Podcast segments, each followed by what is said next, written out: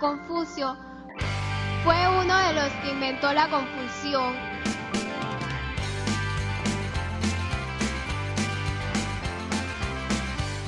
Gran parte de la actualidad de esta jornada, también de los contenidos de Distrito Euskadi, está girando en torno al Día Internacional de la Mujer que mañana se reivindica. Para llegar hasta aquí han sido necesarias mentes pensantes que dieran contenido al verdadero artífice de esta efeméride que nosotros que el feminismo, hoy nos proponemos, os proponemos un viaje intelectual por el feminismo que nos traiga hasta la actualidad. ¿Con quién? Junto a Yone Martínez. Yone, ¿qué tal? Arracha el León. Arracha el León, ahí. Siempre conviene saber cómo se llega a los sitios, ¿verdad? Y en este caso, bueno, de alguna manera, ¿cómo llegamos a este Día Internacional de la Mujer? Cómo llegamos y cómo se entrelazan en la historia de la filosofía y la historia del feminismo, ¿no? Que como ahora os voy a contar, están muy ligadas. Bueno, pues el calendario marca nuestra temática, sin duda, Yone. Sí, eso es. Y si te parece, empezamos con la palabra feminismo, ¿no? Como siempre, esclareciendo eh, términos. Sí, sobre todo hoy día, eh, que hay incluso conceptos como el de la transexualidad que son vistos de una manera tan diversa dentro del feminismo. Igual conviene situar el objeto de análisis, ¿no? Y decir, eh, en este caso, o explicar qué decían los filósofos. Feminismo, ¿cómo lo definimos? Bueno, pues en voces de filósofas, Amelia Valcárcel dice que el feminismo es probablemente uno de los mayores motores de cambio.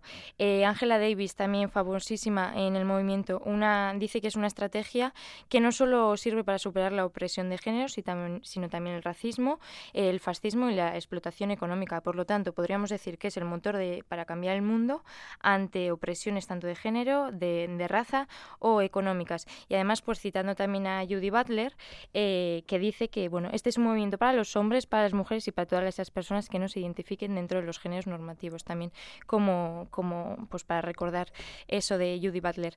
Entonces, bueno, el feminismo es verdad que se ha ido mm, distinguiendo su historia, eh, se ha ido dividiendo en olas y, bueno, pues en una primera instancia es verdad que serían tres, cuatro, dejando la puerta abierta. Bueno, pues yo os voy a ir contando ola por ola en que eh, dónde se sitúa la filosofía. Fíjate que yo ya pensaba que la cuarta ola se daba por sentado, pero, pero no, es verdad que hay corrientes que alargan la tercera ola hasta la actualidad. Pues empezamos por esa primera ola.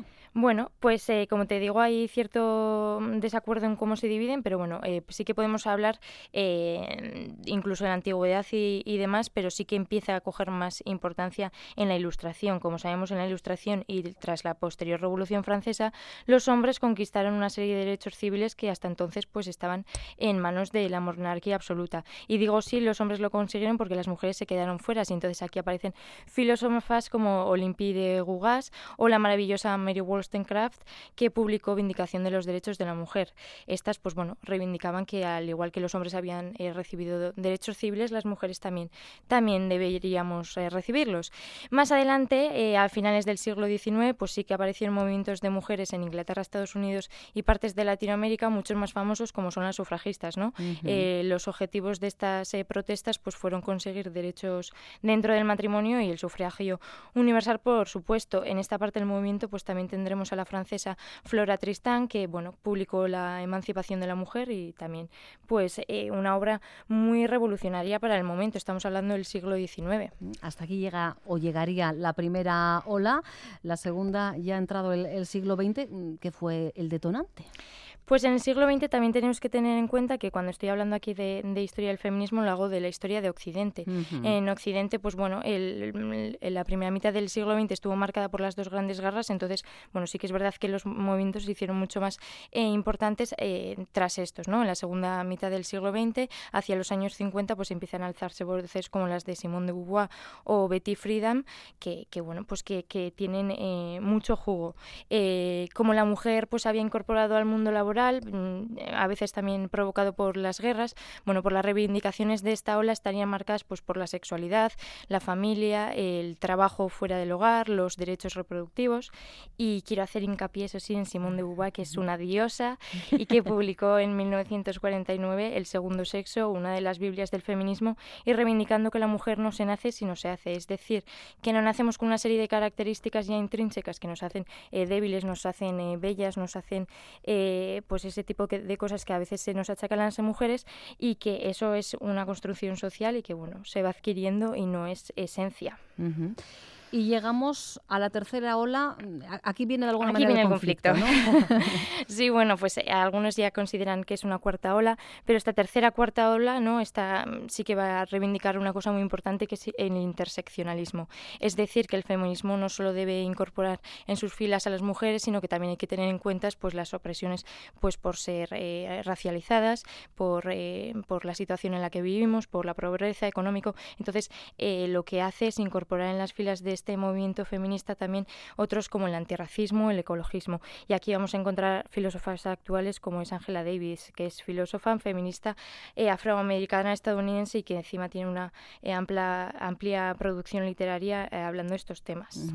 Bueno, pues estas las olas eh, esbozadas. eh, llega el momento de la sí. reflexión en la playa. eh, ya podemos aportar algunos nombres por si interesa a nuestra audiencia leer sobre feminismo. Y bueno, siempre también Yone nos deja alguna pregunta que nos Sí. interpela a todas.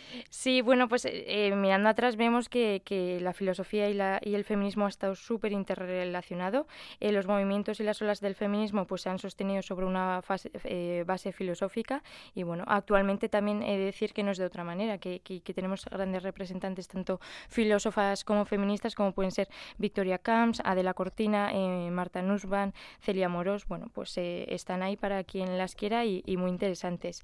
También, bueno, pues es eh, unas fechas de reivindicación y bueno, pues también hay personas críticas con este movimiento y abanderados de que queremos acabar con los hombres o que, que queremos acabar con sus derechos. Bueno, pues yo les respondo con, con una frase del siglo XVIII de, de Mary Wollstonecraft que he citado al principio y ella decía que no deseo que las mujeres tengan más poder que los hombres, sino que tengan más poder sobre sí mismas. O sea, que, que esto ya está desde el siglo XVIII, deberíamos empezar igual a, a cambiar un poco algunos pensamientos. Pero bueno, está claro que, que hemos realizado avances, pero queda camino por hacer y en eso estamos desde la filosofía también. Ese momento de poner las vidas en medio, ¿no? Como es el, el, el, mm, el tema de este año que es de non bizitzak erdigunera y bueno, pues preguntarnos qué, qué podemos hacer cada uno y cada una pues para poner esas vidas en medio y para, para empezar a preocuparnos pues de, de los cuidados, de, de las vidas de las personas. ¿Qué podemos hacer cada uno de nosotros, cada una de nosotras? Hoy fíjate que estamos preguntando a nuestra audiencia eh, en- sobre las tareas eh, domésticas eh, y entre los mensajes recibíamos un audio en el que eh, un oyente decía, yo no soy ni machista ni feminista. Digo, madre mía. eh, todavía es verdad ¿no? que tenemos que convivir con, con este tipo de afirmaciones. Yo creo en la igualdad, no me gustan los extremos. En fin, hay que repensar eh, muchas cosas para ser Sí, y conscientes de lo que estamos en- hablando, ¿verdad, Johnny? En la historia que bueno que hay debates que ya han sido superados y que deberían ser desde el siglo XVIII, pues bueno, pues eso ya deberíamos dejarlo ahí.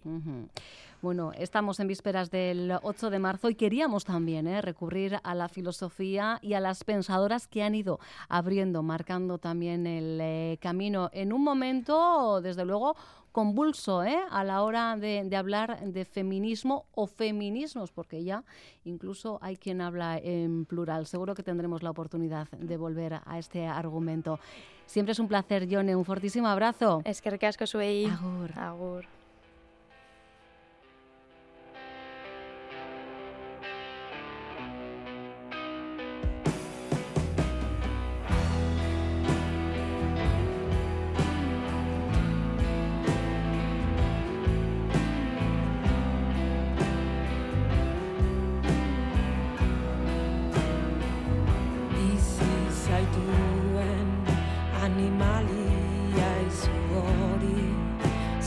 Gorri baten pean mundua gurutzatzen. Azazkalak hilea